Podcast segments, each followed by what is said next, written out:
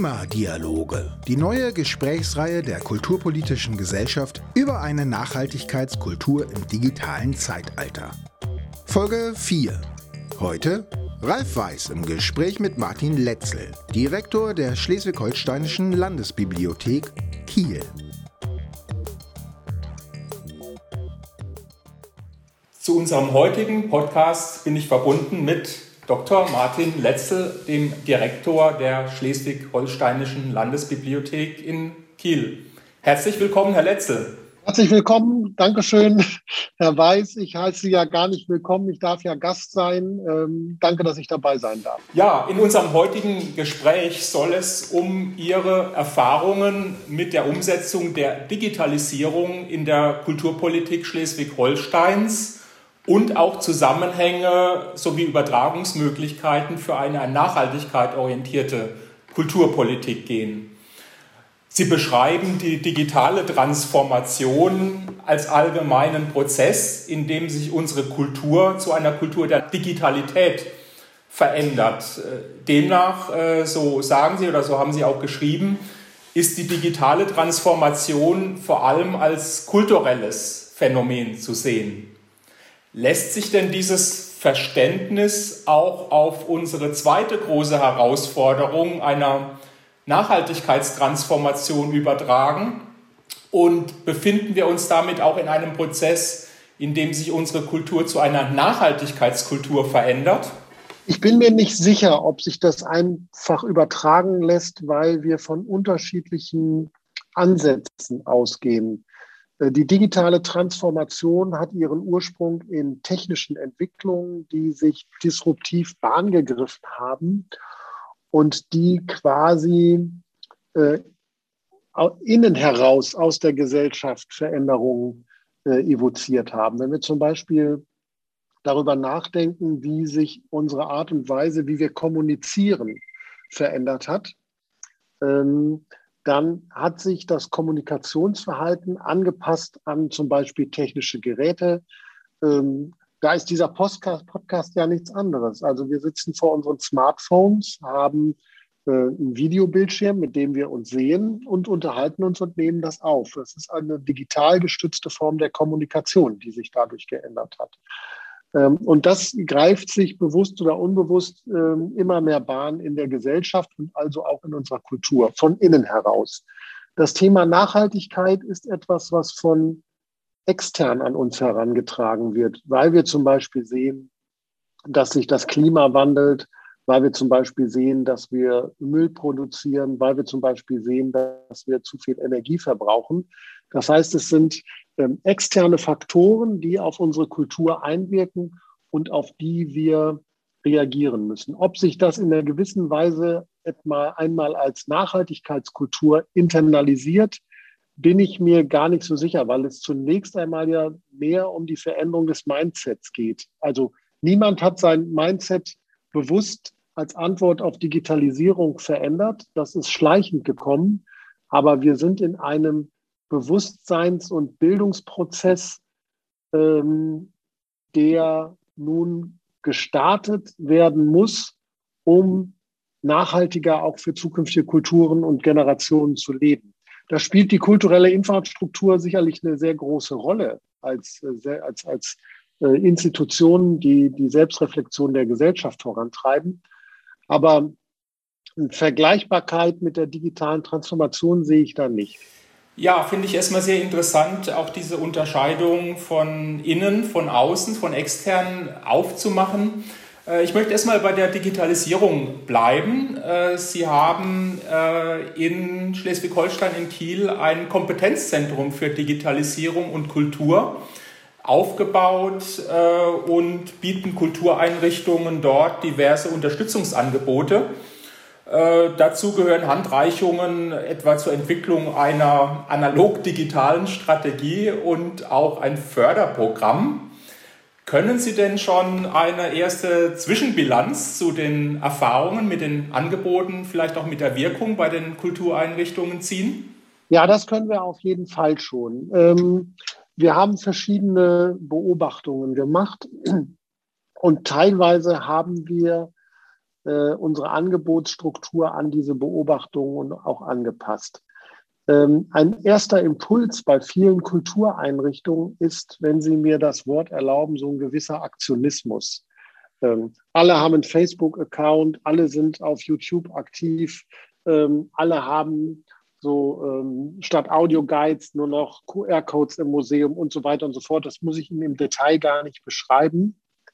Und dann kommt so, so ein Druck auf die Einrichtung, das brauchen wir jetzt auch, äh, um einigermaßen in zu sein, um Kultur für alle zu ermöglichen und so weiter und so fort. Ähm, da nehmen wir schon einen gewissen Wandel wahr, der sicherlich auch in der Interaktion mit uns erfolgt ist, weil wir nämlich sehr schnell dazu hinübergegangen sind und gesagt haben, es kommt gar nicht zunächst einmal darauf an, sich technisch sofort ganz neu und super modern aufzustellen, zumal die Geräte, die Sie jetzt anschaffen, in zwei, drei Jahren auch wieder veraltet sind, sondern es geht zunächst einmal wirklich um die Entwicklung von Strategien. Und das ist sehr, sehr, sehr basal, ähm, weil es zunächst einmal gar nichts mit Digitalisierung zu tun hat, sondern zunächst einmal geht es darum, dass eine Kultureinrichtung sich Gedanken darüber macht, wer sind wir eigentlich, wofür sind wir da, wie wollen wir unsere Angebote gestalten und wen möchten wir erreichen. Und erst wenn Sie diese grundlegenden Fragen geklärt haben und das so ein bisschen strategisch ausgerollt haben, dann kommen Sie an den Punkt, dass Sie sagen, können wir das auch mit Soft- und Hardware erreichen und äh, welche äh, Anwendungen benötigen wir? Das aber erst ganz am Ende.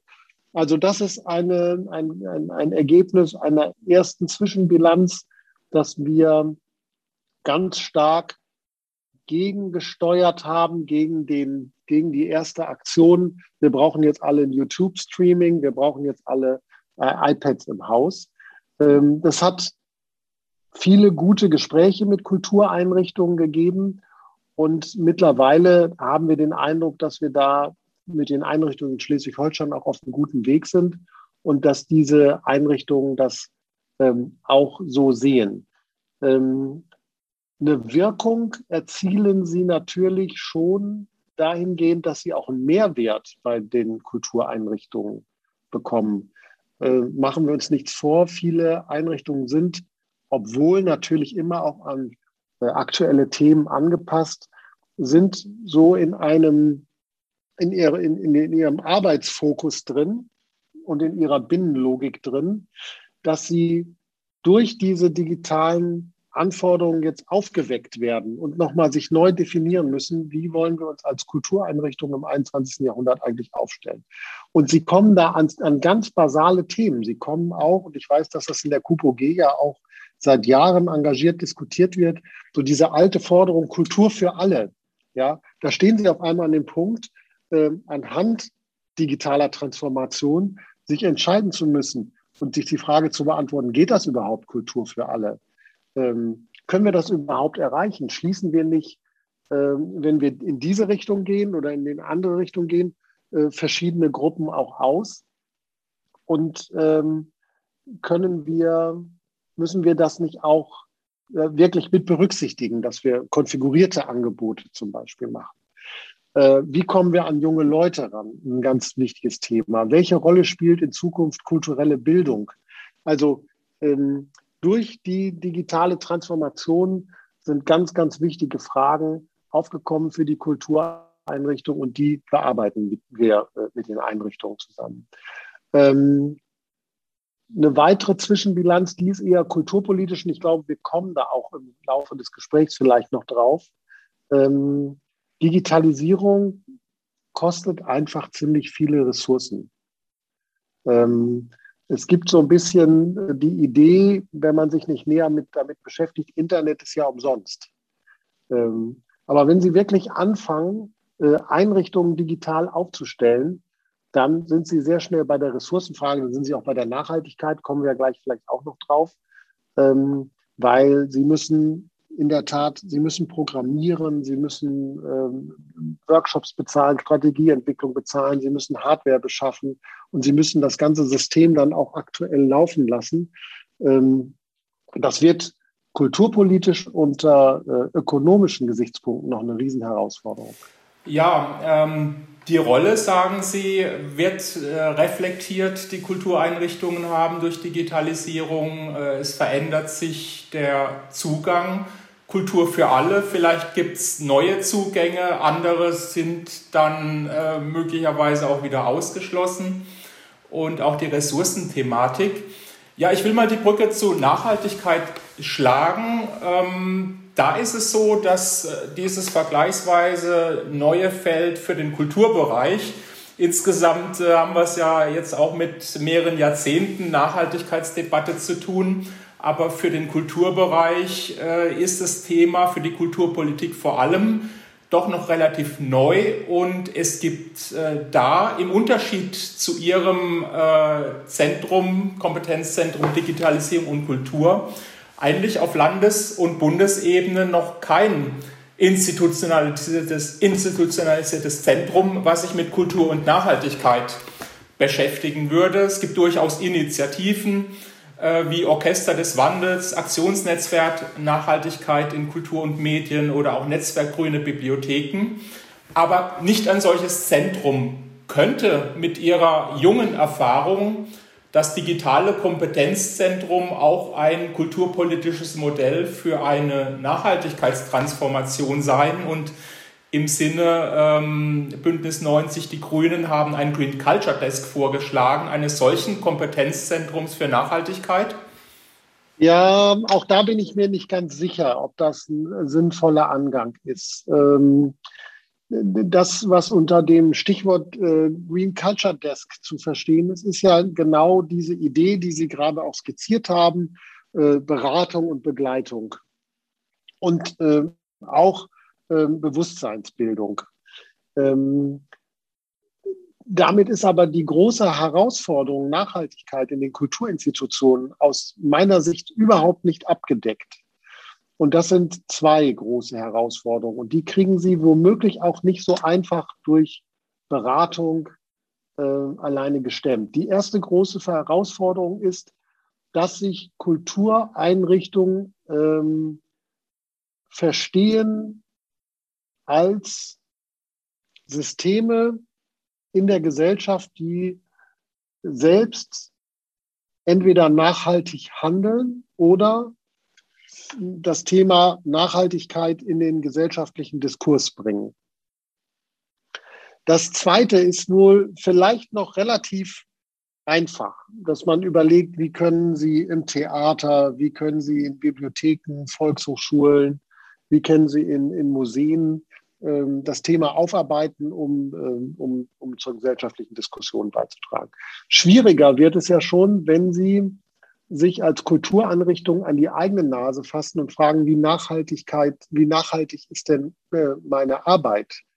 Also es hat ja in den vergangenen Monaten schon auch Diskussionen zum Beispiel über weltweite Orchestertourneen gegeben äh, oder Theatertourneen. Es gab Diskussionen, äh, ob das überhaupt noch vertretbar ist, dass wir Theaterfestivals äh, veranstalten, wo Menschen aus ganz vielen Nationen per Flugzeug zusammenkommen, um dann vier Wochen zusammen an einem Festival teilzunehmen. Andererseits ähm, wollen wir uns natürlich dieser Idee auch nicht versagen. Also gerade Internationalität und Begegnung das und Vielfalt, das macht ja gerade Kultureinrichtungen aus. Wollen wir uns da also zu sehr beschneiden? Also das ist, glaube ich, der eine Punkt, dass Kultureinrichtungen für sich genau gucken. Und dann sind wir, tut mir leid, wieder bei dem Punkt Strategie. Also wie nachhaltig wollen wir sein? Wie nachhaltig können wir sein, ohne unseren eigenen Auftrag zu verraten? Klammer auf, wir reden gerade über einen sehr ökologischen Nachhaltigkeitsbegriff. Archive und Bibliotheken sind seit Jahrtausenden nachhaltig, weil wir nämlich dafür sorgen, dass Medien aufbewahrt werden. Museen im Übrigen auch. Ja, also es ist so eine Art kulturelle Nachhaltigkeit, weil sie darüber natürlich auch äh, Kulturentwicklung und Kulturgeschichte nachvollziehen können. Ein zweiter Punkt, da, äh, und deswegen glaube ich, dass dieser Green Culture Desk nicht ausreicht. Auch da sind wir wieder bei den Ressourcen. Also nicht nur die digitale Transformation wird ganz viel Geld kosten, sondern auch wenn wir eine Nachhaltigkeitskultur in den Kultureinrichtungen etablieren wollen, wird das ganz viel Geld kosten. Und da wird es auch eine Forderung geben müssen, an die Kulturpolitik und an die Finanzpolitik, da die Einrichtung nicht im Regen stehen zu lassen. Das fängt bei Geschichten an wie ähm, Heizungs- und Belüftungssysteme, ähm, energetische Sanierung äh, von Kultureinrichtungen. Das will ja auch alles irgendwie bezahlt werden und das muss auch bezahlt werden und das sollte auch bezahlt werden.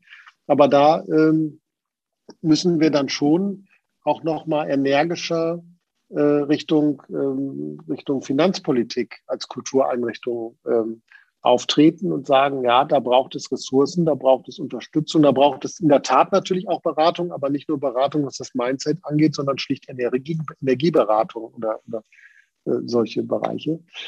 Ja, in, in, in Teilen äh, kann das sinnvoll sein, aber ähm, ich habe mir im Vorwege diesen Antrag der Grünen auch nochmal durchgelesen. Das, das hört sich auf einer Metaebene gut an, aber letztlich ist dann der Punkt, wer macht's und wer bezahlt es. Und das äh, kennen wir Kulturleute aus den Kultureinrichtungen ja seit Jahrzehnten. Das ist letztlich ist es immer der gleiche Punkt.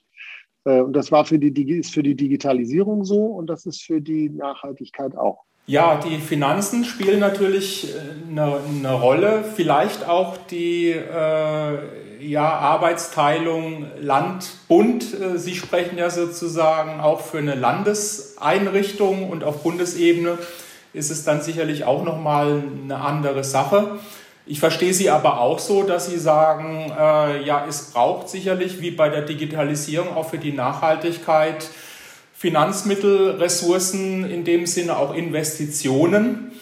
In den äh, letzten zwei bis drei Jahren hat sich gezeigt, dass die Kultureinrichtungen eigentlich mit den vorhandenen Ressourcen zunächst mal äh, ganz unterschiedliche Handlungsansätze ausprobiert haben, äh, vielleicht auch intensiviert haben, gute Beispiele zu Klimaschutz und Nachhaltigkeit entwickelt haben, sich im Leitbild mit dem Thema beschäftigt haben, im Kulturprogramm, Sie haben gerade schon angesprochen, was Museen und Theater da auch tun können, bis hin zu Klimabilanzen und auch das Thema Gebäude und Mobilität. Wo sehen Sie denn in Kultureinrichtungen, ähm, Sie haben das Stichwort Nachhaltigkeitsstrategie oder Strategie auch genannt, zentrale Aufgaben einer Nachhaltigkeitsstrategie und vor allem auch in dem Schnittfeld von Digitalisierung und Nachhaltigkeit? Das kann man aus meiner Sicht ganz gut auch äh, jeweils beschreiben. Äh, für Kultureinrichtungen die zentralen Aufgaben einer Nachhaltigkeitsstrategie, ähm, da glaube ich zum einen in der Tat sich zu fragen, wie können wir in unserem täglichen Programm oder in unserem Angebot, wie können wir das Thema platzieren, so dass wir eine, eine, eine Anregungsfläche auch bieten für unsere Nutzerinnen und Nutzer über eine Ausstellung beispielsweise oder über einen Volkshochschulkurs oder über ein Theaterstück. Äh, das ist ja eine Möglichkeit. Ähm, das zweite äh, Sie haben einiges schon gesagt. Ein wichtiger Punkt ist in, in manchen Bereichen, was zum Beispiel Klangkörper angeht, die Frage der Mobilität. Kann man darüber was ähm, erreichen? Wie kann man äh, versuchen, ressourcenschonender und trotzdem mobil unterwegs zu sein? Ein Leitbild an sich muss ja auch umgesetzt werden. Natürlich ist es sinnvoll, so ein Leitbild aufzustellen, aber dann muss man auch gucken, ähm, und dann sind wir leider wieder bei dem Geld, wie können wir das, äh, wie können wir das dann auch umsetzen? Das im Schnittfeld von Digitalisierung und Nachhaltigkeit sehe ich eine ganz, ganz große Herausforderung, die aus meiner Sicht bisher weder ähm, digitalpolitisch noch finanzpolitisch noch kulturpolitisch ähm, richtig gewürdigt wird. Ähm, wir werden die digitale Transformation nicht mehr aufhalten können. Das wird weiter voranschreiten. Das heißt aber, wir werden einen riesigen Bedarf an Datenspeicherung hervorbringen. Ähm, zur kulturellen Infrastruktur, das wird manchmal ein bisschen vernachlässigt, gehören zum Beispiel auch Archive. Äh, wenn so ein Land wie Schleswig-Holstein jetzt, und das passiert jetzt gerade, die Verwaltungsverfahren auf äh, elektronische Aktenführung umstellt, äh, werden Unmengen von Daten anfallen, die im Landesarchiv archiviert werden müssen. Sie können elektronische Daten nur archivieren, wenn Sie Systeme beschreiben, die wahnsinnig ressourcenfressend sind. Sie müssen diese Speicher ähm, bauen, Es müssen Bodenschätze verwendet werden. Ich versuche das jetzt sehr banal auszudrücken, um diese Speicherkapazitäten aufzubauen. Sie brauchen Strom, um das Ganze äh, zu betreiben und das wird immer mehr werden. Ähm, wo kommt denn dann der Strom her, der diese Speicherkapazitäten absichert? Wo stehen die, wo stehen die Server? Wie sind die gesichert? Wie sind die gekühlt? Ähm, der Bereich Digitalisierung und Nachhaltigkeit ist und äh, betrifft natürlich auch die Kultur. Äh, je, je digitaler auch die Kultureinrichtungen arbeiten, ist ein ganz, ganz großes Thema, der, der, die aus, das aus meiner Sicht noch nicht genügend reflektiert worden ist, weil sie nämlich, äh, je weiter die Digitalisierung voranschreitet, desto mehr Ressourcen wird sie fressen und die müssen irgendwo herkommen. Ähm, die Kosten, solche Speicher zu betreiben, dann sind, also das rein nur das Fiskalische. Die Kosten sind schon das eine, aber das andere ist, sie brauchen natürlich auch den Strom, äh, um Archive oder Streaming äh, und ähnliches ähm, am Laufen zu halten. Wie kann man dem begegnen? Ich glaube, dass wir, ich glaube insgesamt, dass wir in der Digitalisierungspolitik, und da können die Kultureinrichtungen im Bewusstsein auch einen guten Beitrag leisten. Ähm, ich brauche, glaube, dass wir insgesamt noch viel mehr politische Regelungen brauchen. Zur Nachhaltigkeit gehört aus meiner Sicht auch, ähm, sich über Fragen wie Datensicherheit, Datenschutz, äh, Privacy von Daten und ähnlichem Gedanken zu machen. Wir brauchen also viel mehr gesetzliche Regelungen, die ähm, in den Angriff, in Angriff nehmen, äh, wie können wir äh, technischen Entwicklungen adäquat begegnen. Ähm, wir brauchen neue Archivgesetze. Also wir müssen äh, überlegen, was, was können wir uns denn in Zukunft äh, noch erlauben zu sammeln. Also wenn Sie, wenn Sie äh, sich bisherige Archive oder Bibliotheken ansehen, gut, da, da gab es einmal Baukosten, um dann, äh, um dann Säle zu bauen, wo man äh, Material archivieren konnte. Wir brauchen weniger Platz, wenn wir das alles elektronisch machen, aber wir brauchen ähm, äh, einen ganz anderen Aufwand dafür an Ressourcen, um in Zukunft äh, diese ganzen Speicherkapazitäten vorzuhalten. Das heißt also, wir brauchen auch Regelungen, was, was speichern wir denn in Zukunft. Und ein letztes Beispiel, es wird ungern diskutiert, das ist die Frage der Aussonderung. Also, äh, aber mit den, mit den ganzen Daten, die wir produzieren, äh, ist das, ähm, wird das absolut evident. Was heben wir überhaupt auf? und was heben wir in Zukunft nicht mehr auf. Die Universität Hamburg, um das an einem Beispiel zu skizzieren, hat, äh, um das Geschehen während der Corona-Pandemie ähm, ähm, zu erforschen und zu sichern für die Nachwelt, hat ein digitales Corona-Archiv auf den Weg gebracht. Das, äh, da haben wir uns dann beteiligt. Ähm, das ist, ist voll mit Daten. So. Und ähm, wenn Sie als Historikerin unterwegs sind oder als Archivarin unterwegs sind, dann freuen Sie sich natürlich über so eine Fülle von Daten, die Sie auswerten können. Aber die Frage ist erstens, können Sie die alle auswerten? Zweitens, wohin mit den ganzen Daten? Das heißt, irgendwann werden auch wir dazu kommen, dass wir zu unserem Beitrag beim Corona-Archiv sagen, das heben wir auf und das fällt weg. Ähm, die Leichtigkeit, mit der wir Daten speichern können, lässt uns manchmal vergessen, was quasi nachhaltig noch folgt, nämlich ähm, erst, dass es unübersichtlich wird, dass es immer mehr wird und dass wir wahnsinnig viel ähm, Strom und ähnliche Kapazitäten brauchen, um das auch langfristig zu sichern. Ja, Sie sprechen äh, in vielerlei Hinsicht die Gestaltungsnotwendigkeit, die politische Gestaltungsnotwendigkeit von Digitalisierung an. Sie sprechen aber auch sehr viel das Thema Energie, Ressourcen, aber äh, sehr viel das Thema Energie an. Äh, das Zentrum äh, Digitalisierung und Kultur ist bei Ihnen an der Landesbibliothek angesiedelt. Ähm, und Bibliotheken, Sie sprechen ja auch darüber, sind eine ganz wichtige Säule für unseren Kulturbereich, auch für das kulturelle Gedächtnis. Der Deutsche Bibliotheksverband sieht in den Bibliotheken aber auch Schlüsselinstitutionen für die Umsetzung der Agenda 2030.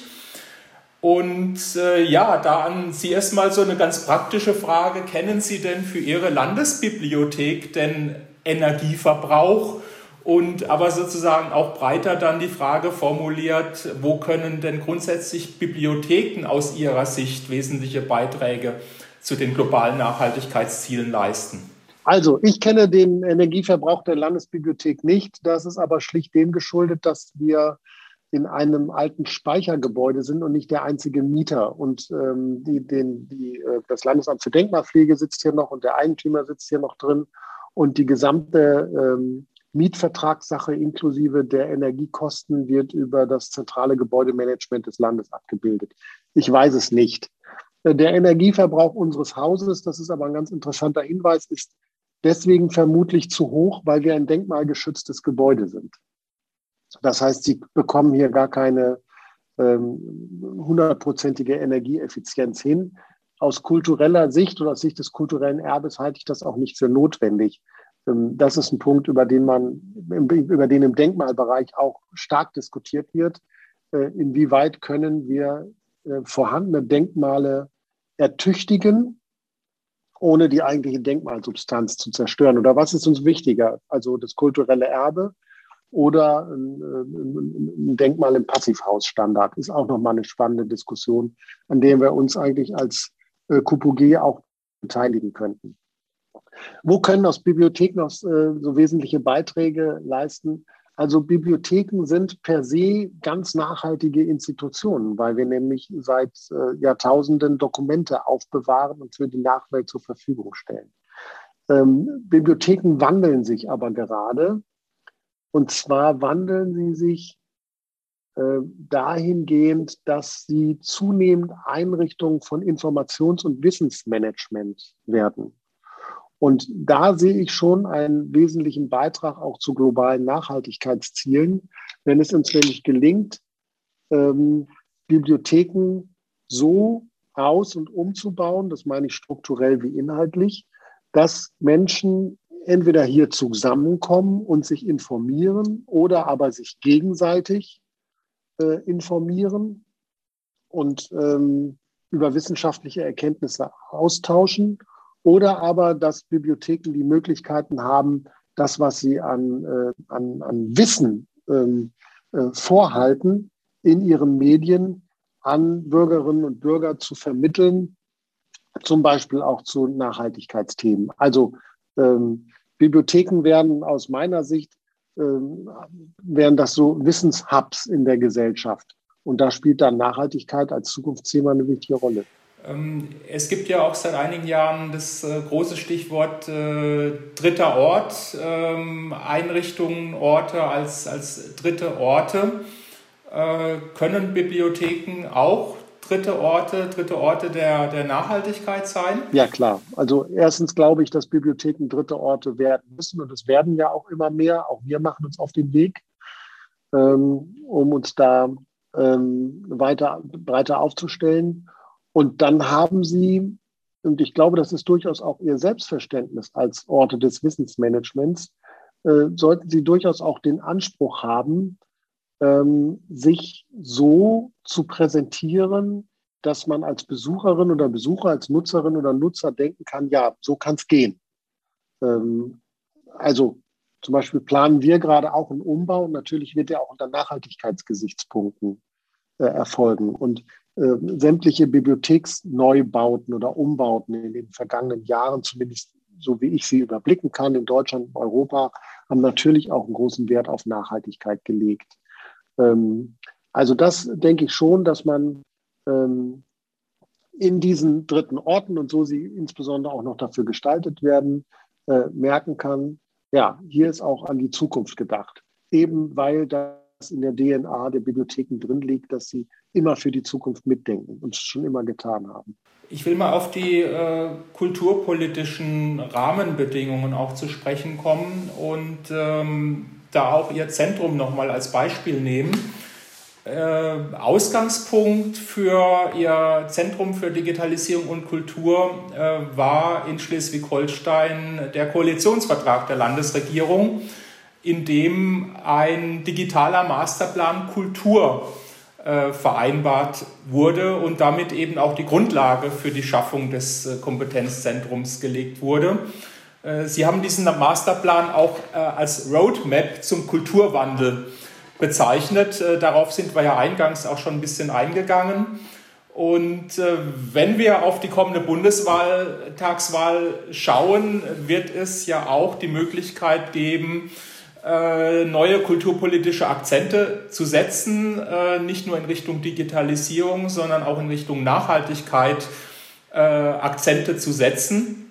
Könnten Sie denn den äh, zukünftigen Regierungspartnern eine Aufwertung des bisherigen Kulturressorts, äh, was sich ja im Bundeskanzleramt befindet, zu einem Ministerium empfehlen, was ja auf Ebene von Schleswig-Holstein äh, mit dem Ministerium für Bildung, Wissenschaft und Kultur gegeben ist? Und welche, welchen Stellenwert sollten dort Digitalisierung und Nachhaltigkeit haben? Das fragen Sie den Vertreter einer Landesbehörde. Also wir haben ja noch Kulturföderalismus. Und ich finde es eigentlich auch ganz gut, dass es das äh, noch gibt.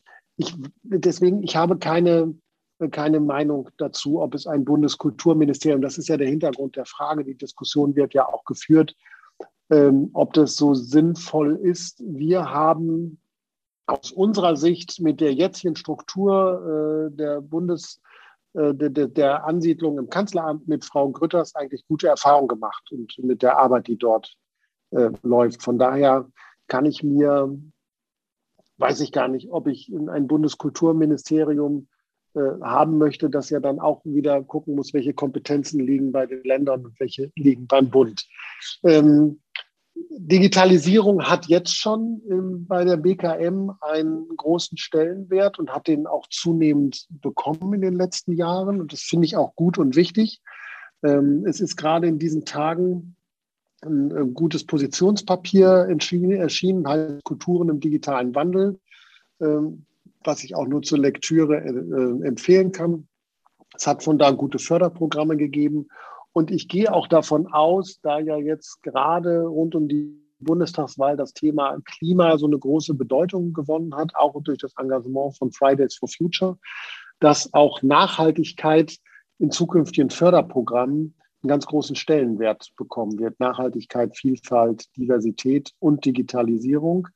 Ähm, das würde so ein bisschen äh, beantworten. Ich hatte ja vorhin gesagt, Nachhaltigkeit muss man sich auch leisten können, braucht man auch die Ressourcen dazu.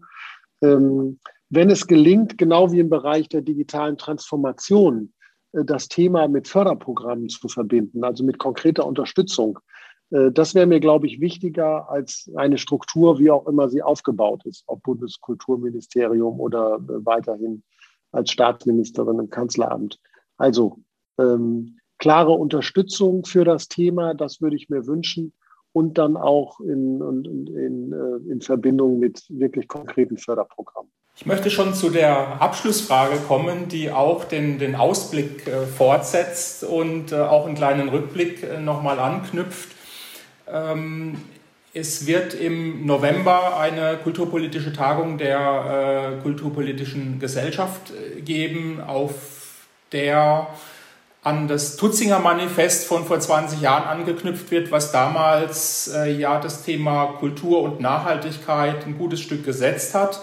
Allerdings, vielleicht ist dieses Thema Finanzierung auch ein Punkt, äh, in den letzten 20 Jahren nicht sehr viel passiert ist. Und äh, ich möchte eigentlich wie allen Gesprächspartnern auch Ihnen zum Abschluss die Frage stellen, was für Sie in einem neuen Tutzinger Manifest, das eben auch solche Eckpunkte und äh, durchaus auch Forderungen adressieren kann im Bereich Nachhaltigkeitskultur im Zeitalter der Digitalität, welche Anforderungen Sie da prioritär sehen, wenn Sie zwei oder drei Punkte äh, benennen dürften. Das empfinde ich schon auch als schwierige Frage, weil das natürlich dann auch auf die Zukunft geht, äh, die wir kaum in allen Entwicklungen voraussagen können. Punkt eins wäre für mich, ähm, es ist immer leicht, äh, Anforderungen zu stellen. Äh, und es ist auch in vielem sinnvoll und das verfolgt er kulturpolitisch auch. Genauso wichtig ist es, glaube ich, aber auch ähm, Selbstverpflichtungen auszusprechen. Also für mich wäre so ein Punkt eine Selbstverpflichtung der kulturellen Infrastruktur, Nachhaltigkeitsaspekte in Zukunft in der eigenen Arbeit viel stärker zu beachten, auch jenseits von zur Verfügung stellenden Ressourcen. Also das fände ich schon in vielem ist, sind Kultureinrichtungen ja auch gesellschaftlich Avantgarde, auch da voranzugehen und zu sagen, wir achten in Zukunft auf Nachhaltigkeit, das ist uns wichtig und es schlägt sich in unserer Arbeit nieder. Das ist, glaube ich, ein erster wichtiger Punkt. Ähm, ein zweiter Punkt wäre überhaupt den Begriff der digitalen Transformation mit Nachhaltigkeit in Verbindung zu bringen. Ähm, nicht nur in Bezug auf die Ressourcen, sondern auch, jetzt nehme ich halt einen nicht ökologischen äh, Nachhaltigkeitsbegriff, äh, daraufhin äh, digitalen Wandel in den Kultureinrichtungen so aufzubauen, dass er nicht nur kurzfristigen Hypes entspricht, sondern auch nachhaltig wirkt und eine Wirkung auf die Gesellschaft äh, beschreibt. Und dann müssen wir natürlich auch definieren, welche Wirkung auf die Gesellschaft wollen wir denn äh, als Kultureinrichtung ähm, erreichen. Dann sind wir bei, wieder bei solchen äh, Strategiefragen. Ne? Und das mit der Strategie ist womöglich auch äh, der dritte Punkt, der für so ein Manifest äh, aus meiner Sicht äh, Thema sein kann. Kultureinrichtungen für sich auf der einen Seite äh, festzuschreiben, was und wie sie erreichen wollen, auch unter den Gesichtspunkten wie Nachhaltigkeit, digitalem Wandel, Diversität und Vielfalt. Auf der anderen Seite aber auch Forderung an die Politik, ganz klare Forderung an die Politik zu stellen, dass auch das äh, ein Beitrag zur Daseinsvorsorge ist und in Zukunft auch sein wird und als solches auch unterstützenswert ist, also kein Nice to Have. Vielleicht ist das die ganz große Herausforderung, auch politisch deutlich zu machen, äh, Kultureinrichtungen beteiligen sich an gesellschaftlichen Diskurs zum Thema digitalen Wandel. Sie ziehen sich da nicht raus. Sie tragen zu einer gesellschaftlichen Entwicklung bei. Genauso wie sie zu einem Bewusstseinsprozess und einer gesellschaftlichen Entwicklung hin zu einer Nachhaltigkeitskultur beitragen. Und damit haben sie einen ganz essentiellen Stellenwert in der Kommune, im Land, aber auch auf Bundesebene und als solche auch einen Anspruch, unterstützt zu werden und nicht nur als freiwillige Leistung dazustehen. Die Aufgaben, vor denen wir stehen, sind so eminent und da braucht es den Beitrag der kulturellen Infrastruktur. Herr Letzel, ich möchte mich herzlich bedanken für Ihren Beitrag und Ihre Impulse zum Thema Nachhaltigkeit und Digitalisierung in Kultur und Medien.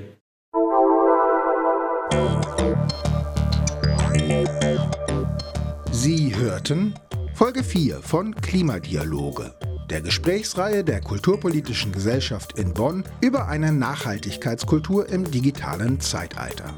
Das Gespräch führte Dr. Ralf Weiß. Das Projekt Digitalität als neuer Treiber einer Kultur der Nachhaltigkeit wird gefördert durch das Umweltbundesamt und das Bundesumweltministerium im Rahmen der Verbändeförderung. Weitere Gespräche der Reihe Klimadialoge finden Sie online unter www.kulturwende.de und auf den Audiokanälen der Kulturpolitischen Gesellschaft.